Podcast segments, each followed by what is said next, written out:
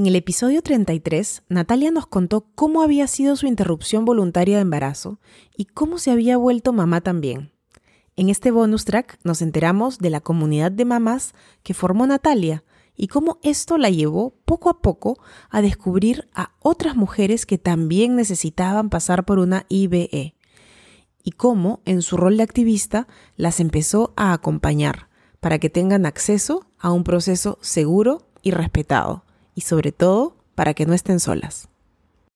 Y aparte de tu familia, ¿has podido tener tribu alrededor tuya, tuyo? O sea, tribu en el sentido de, amigos o una comunidad de mamás que te haya ido formando. Sí, sí, justamente como yo pues tengo un carácter un poco fuerte y soy medio nerd así de, leer, de buscar información, de siempre estar informándome.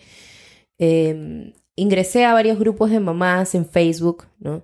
Mamitas y papitos, consultas, cosas así. pero, pero veía tantas cosas que me hacían sangrar los ojos con comentarios terribles de, no sé, mi hijo está enfermo, ay, bueno, este, ponlo en el piso a las 5 de la tarde cuando caiga la luz y sáltale encima en forma de cruz, ¿no? O cosas así. Eh, que si está con fiebre, échale agua bendita o, ah, bueno. Veías mucho de eso en los grupos. Veía muchos mitos, mucha desinformación. Y yo decía, ¿y la OMS y la Asociación Americana de Pediatría, dónde están? ¿no? Y entonces tú empezaste a formar tu tribu Me en base a con personas otras que ibas conociendo. Me junté con otras amigas con las que ya intercambiaba varios comentarios en, en varios grupos, hasta que entre cuatro decidimos abrir un espacio, digamos, eh, de empatía, de apoyo, de dar información de forma horizontal, de mamás a mamás, ¿no? pero también con sustento científico, con fundamentos, con evidencia, para que sea seguro para las madres y para sus hijos y para la familia en general, ¿no? Claro. Entonces se formó una red, ¿no? Se formó una, gran tribu que, que, ahora ya tiene más de 15.000 miembros. Y me contaste previamente que en este espacio virtual había comenzado a surgir también el tema del aborto. Cuando el grupo ya fue más activo empezamos a hacer como actividades por días, ¿no? Era como que lunes de recomendaciones, martes de emprendimientos, miércoles de debate, jueves de memes, viernes de no sé qué, viernes de relajo o algo así, de chisme, no sé, algo así. Entonces, en los miércoles de debate pues yo que soy la abogada, proponía los temas más interesantes, ¿no? Entonces hablábamos de diversidad sexual, hablábamos del tema de poner aretitos o no, de la circuncisión, hablábamos em, de, del aborto también. Fue ahí donde surgió el tema entonces. Sí, sí, fue ahí donde surgió el tema porque muchas mujeres, mamás, ponían estas consultas, ¿no? Me falló el método, ya tengo dos hijos este, no sé qué hacer, chicas, no sé si conversarlo con mi esposo, no sé cómo hacer, cómo decirles. Habían otras que decían, ya tengo tres cesáreas previas y mi médico me ha dicho que este embarazo podría ser de riesgo, no sé si seguir o no, o, o, cosas así que en realidad le, pasan a mujeres que ya son madres, ¿no? Entonces, eh, se formaba siempre el debate porque por ahí, o sea, en la línea general del grupo era tú decides, tú sabes qué es lo mejor para tu familia, una mujer sabe cuánto puede darle ya a los hijos que tiene, ¿no? y, y, si tú ya sabes qué calidad de vida le quieres dar a tus hijos, tener otro hijo más va a ser difícil, entonces se respeta lo que tú decidas, te apoyamos, bla, bla. Pero por ahí siempre aparecía otra, ¿no? Eran las excepciones, pero aparecían de vez en cuando, como, ay, pero ¿cómo vas a pensar en abortar? Que los hijos siempre vienen con un pan bajo el brazo, que cómo van a hablar del aborto en un grupo de mamás, ¿no? Mm. Em, que eso es pecado, que es un delito. Y felizmente la mayoría siempre iba para decirle, señora, o sea, usted no le va a comprar los pañales, usted no le va a dar la teta, usted no se va a levantar ahí a, a, que quitarle el chanchito, a llevarlo a emergencia. Entonces, si ya sabemos. Claro, ponte en, el, en el lugar de la persona. Claro, si ya sabemos que es difícil maternar, ¿por qué vas a opinar y vas a imponerle esto de nuevo a una mujer que está en duda y que, y que no quiere volver a pasar por esto porque de repente ya su hijo ya tenía 5 o 6 años? luego volver de nuevo a enfrentarte a un embarazo, cuando ya te costó regresar a trabajar, cuando ya te costó regresar a estudiar, cuando de repente algunas estaban pasando por una separación y quedaron embarazadas del esposo. O en una situación de violencia. Había muchas mujeres que estaban en situaciones de violencia y, y tener un embarazo era amarrarse de nuevo, ¿no? Era amarrarse con esa persona. O depender económicamente de nuevo, porque... Y también exponer a sus hijos a esa persona que era violenta. Sus futuros hijos, ¿no? Claro, entonces había mucho, mucho, muchos motivos diversos y, y, siempre había por ahí la señora Provida que, que no le importaba nada y que igual opinaba, ¿no? Me acuerdo de un caso muy específico de una mujer que comentaba que había sido víctima de abuso sexual y, que no quería tener ese embarazo y que ni siquiera sabía cómo decirle a su, a su pareja, ¿no? Ah, porque era un abuso sexual fuera de su pareja. Sí. Ok. ¿no? Y, y había una señora que siempre comentaba en contra del aborto, ¿no? Pero en este caso ya era como muy indignante, ¿no? O sea, es, es alguien que ha sufrido abuso sexual, ni siquiera por eso vas a tener un poco de empatía y, y apoyar y demostrar respeto al menos por su decisión hasta que ya se le estaban tirando encima todas, ¿no? Con total indignación. Yo decidí escribirle por interno para intentar entender, porque yo decía, debe haber algo dentro de esta mujer que la impida empatizar o que la impida ponerse en la situación de, esta otra mamá, ¿no? Y me dijo, ¿sabes qué, Natalia? Sucede que mi mamá quedó embarazada eh, producto de un abuso sexual de mí. ¿no? Yo soy el producto. Y, ella tenía una condición de salud difícil, pero decidió continuar con el embarazo. mi mamá murió en el parto, pero decidió tenerme a mí. Wow, una historia súper fuerte. Y, y yo ya tenía una hermanita mayor y mi papá se hizo cargo de nosotras dos pero mi mamá dio la vida por mí y ella decidió apostar por la vida a pesar de que yo era producto de ese abuso y, y yo aún conozco eh, y sé quién es esta persona porque es una persona de mi familia. Wow. Eh, pero ella lo hizo y ella apostó por mí. Si ella no hubiera decidido eso, yo no estaría aquí en este mundo. Entonces yo le decía, bueno, pero es un caso muy particular. O sea, y yo respeto la decisión que haya tenido tu madre, pero yo no lo haría. Yo teniendo una hija ya y un esposo, ¿no? Y, una familia, no, no aceptaría un embarazo producto de un nuevo sexual sabiendo que me va a costar la vida, sabiendo que voy a dejar a dos niñas sin madre, ¿no? Y a un padre con dos hijas solo. Entonces, qué, qué, qué, qué, fuerte decisión la de tu madre, pero ese caso en particular no puede marcar que otras mujeres hagan lo mismo. Claro, o sea, se respeta absolutamente la decisión de todas las mujeres de hacer lo que ellas quieran, ya sea guardar el embarazo o interrumpirlo, pero tiene que existir la posibilidad de que aquellas que quieran interrumpirlo puedan hacerlo. Sí, es que, claro, muchas mujeres te van a decir, no, este embarazo o este bebé no tiene la culpa del abuso sexual. Y si tú piensas eso, es totalmente respetable, ¿no? La despenalización eh, no obliga a nadie a abortar, simplemente te da opciones para que quien no desee continuarlo, no lo haga, ¿no? Y pueda seguir con su vida y pueda seguir con sus proyectos y pueda seguir con... Proteger su... vida y también proteger a un posible hijo, porque eh, a veces también es cuestión de un temor de en qué condición lo vas a traer. Y entonces en este grupo, en este espacio virtual de mamás, empezó a surgir el tema del aborto y tú también empezaste a tener otro rol en este grupo. Eh, bueno, yo administraba este grupo, pero como ya empezaron cada vez a haber más cuestionamientos, ya no se animaban las mujeres que tenían consultas sobre este tema a publicarlo en el muro, ¿no? Entonces empezaron a escribirme por interno. Natalia, tengo esta situación y necesito que me apoyes. Yo sé que tú defiendes el derecho de las mujeres a, a, decidir y, y, yo he decidido interrumpir este embarazo. Entonces yo había pasado ya por una interrupción antes de mi hijo, tenía el contacto de este doctor y empecé a compartir su contacto, ¿no? A compartir también información sobre el uso seguro de misoprostol, porque ya tiempo después de haber pasado por mi primer aborto, em, me empecé a informar, ¿no? Porque decía, esta no puede ser la única opción, ¿no? Y empecé a buscar información en los países de primer mundo desarrollados, el aborto es legal hace 50, 60 años, y la primera opción siempre es el uso medicalizado con misoprostol, ¿no? Con medicamentos. Claro, el aborto químico con medicamentos. Entonces decía... Hasta cierta semana de embarazo.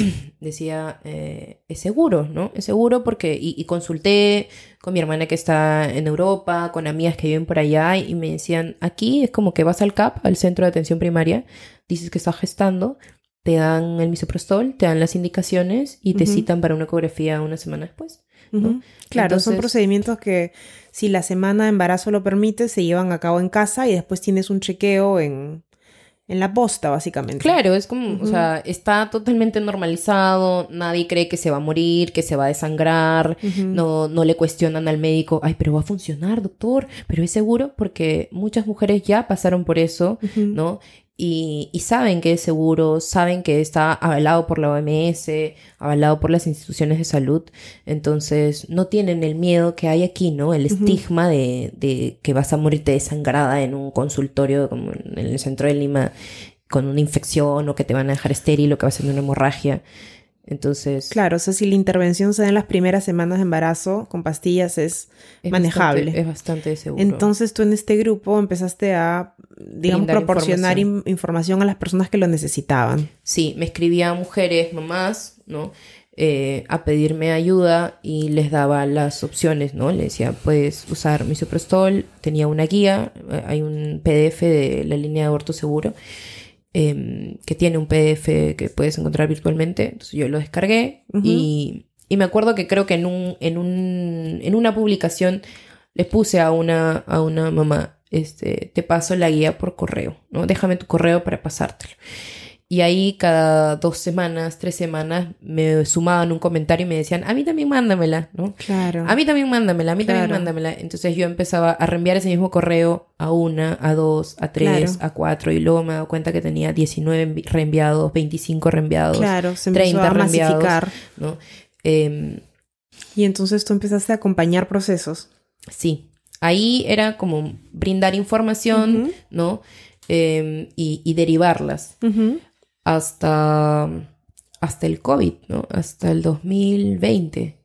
que la situación se empezó a poner un poco más grave porque cerraron hospitales, los eh, consultores de planificación familiar no abrían, no habrían a veces ni farmacias. Claro, o sea, el COVID produjo más embarazos no deseados porque las personas no podían abastecerse de la misma manera que antes. Claro, además el encierro, los casos de abuso sexual, eh, el fallo de los métodos, o sea, estabas más encerrada en tu casa. Para muchas parejas era pues más riesgo al no poder cuidarse. Eh, las mujeres que usaban inyecciones no podían ir al hospital a ponerse la inyección eh, o tomar las pastillas. Habían días en los que si tú estabas sola y, y, no te tocaba salir porque eres mujer, y esos días solo salían los hombres, tenías que esperar mm no sé, hasta el, si era miércoles, tienes que esperar hasta el viernes para poder salir a comprar la pastilla. Claro, entonces muchos fallos de método. Claro, fallaban mucho los métodos, había menos acceso, eh, había más riesgos, entonces empezaron a quedar embarazadas amigas cercanas a mí, ¿no? Entonces, en ese momento ya no era eh, solamente te brindo información y te derivo, ¿no? Es te brindo información, te brindo soporte, te brindo mi apoyo y cuéntame cómo te va, escríbeme y yo te voy a dar seguimiento para asegurarnos de que todo salga bien. Y así fue que empecé a acompañar casos, primero de amigas cercanas, luego de mis amigas que me aconsejaban eh, o que me derivaban con otras amigas y, y luego otras conocidas. Y así poco a poco fue que empecé ya a acompañar de forma constante a más mujeres en situaciones de embarazos no, no, no, deseados. Y hoy en día, ¿en qué consiste tu acompañamiento y qué es lo que se le trata de, proporcionar a una mujer que está pasando por este proceso? Pues la primera, bueno, la primera intervención es preguntarles si están seguras de su decisión, ¿no? Em, porque a veces me recomienda por conocidos o amigas y me escribe la pareja, por ejemplo, ¿no? O me escribe, a veces he atendido adolescentes, ¿no? Y me escribe la mamá Mm. y yo siempre les digo, tengo que hablar con la mujer del proceso, ¿no? Porque yo no sé si la pareja está eh, presionando Ujú. o si realmente es deseo de esa adolescente pasar por el aborto, ¿no? Entonces siempre les digo, la comunicación tiene que ser directa porque además yo tengo que hacerle preguntas personales sobre su salud y son totalmente personales. Además, la información que brindo tiene que ser de primera mano porque no confío mucho yo en este teléfono malogrado Claro. y asegurarme de que la reciba y que si tenga dudas me pueda preguntar, ¿no? Porque luego se la mando a la prima o al novio o a la mamá y no le dan la información correcta. Eh, entonces me comunico primero y Siempre ya con la el persona. contacto directo para asegurarme que es su decisión, que está informada de, de cuáles son las implicaciones, de cuáles son los riesgos, de, de cómo se va a hacer el proceso. Entonces, una vez que pasa esa primera parte, les pregunto por condiciones de salud, ¿no? Si tienen anemia, si, si es su primer embarazo, cómo son sus menstruaciones, em, si ya han tenido hijos, si han tenido partos naturales, si han tenido cesáreas, motivos por los cuales fueron cesáreas, etcétera, etcétera, etcétera. Entonces, al menos yo, como acompañante, trato de, de hacer todo un backup y, asegurarme que el contexto eh, sea un espacio seguro, ¿no? Les pregunto si van a tener una persona de confianza y un espacio seguro para hacer el procedimiento con misoprostol, ¿no? Porque siempre es la primera opción. Eh, les brindo información de dónde pueden adquirir los medicamentos de forma segura, eh, dependiendo por dónde vivan, ¿no? Porque hay como puntos en donde puedes conseguir o hay eh, personas también de confianza, mujeres sobre todo, que pueden facilitarte los medicamentos sin receta médica. ¿no? Y les digo, no, esto es todo lo que vas a necesitar, estas pastillas para el dolor, estas por si tienes náuseas, estas por si se te afloja el estómago, estos tips por si tienes escalofríos. En realidad, en las primeras semanas es como tener una menstruación un poco abundante. ¿no? Pero se manejan con paliativos los síntomas y las molestias y en un día o medio día acabas el proceso. ¿no?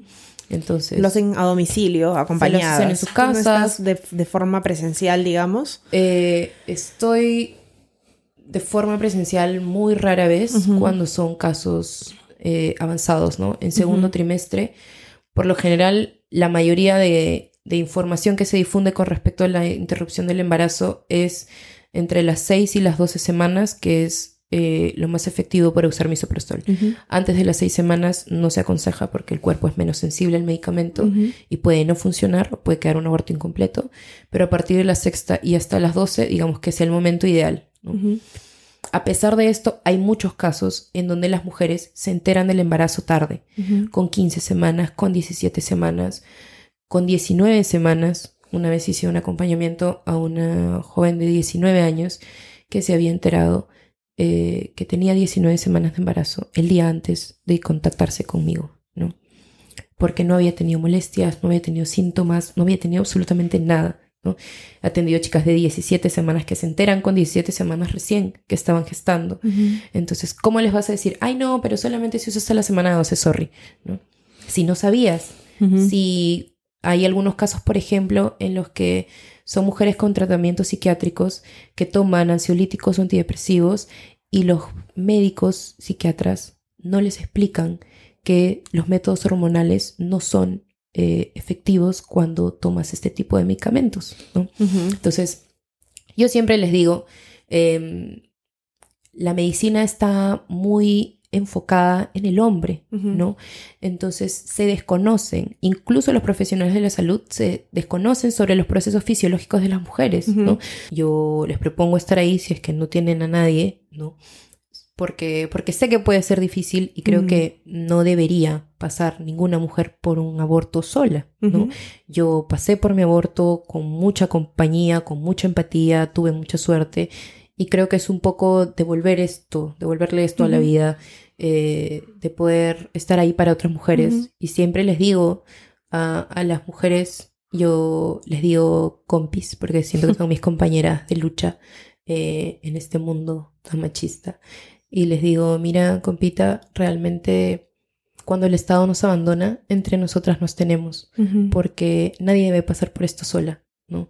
Entonces, coordinemos, yo trabajo ahora desde casa em, puedo ajustar por lo general a veces mis tiempos, ¿no? ¿no? lo hago tan seguido, quizás una vez al mes o cada dos semanas, cuando se requiere y, hay casos excepcionales en donde no tienen nadie que las acompañe, eh, estoy ahí con ellas y, y, son procesos un poco más largos, ¿no?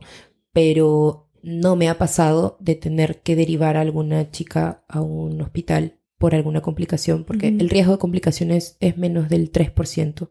Si se siguen bien los manuales, si se siguen bien las indicaciones, si hay un acompañamiento oportuno, capacitado, em, no deberían salir mal, ¿no? Porque yo les digo, nuestros cuerpos, o sea, para bien o para mal, están diseñados para esto.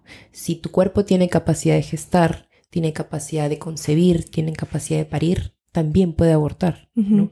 Entonces, si pudo llegar ahí, puede salir de ahí.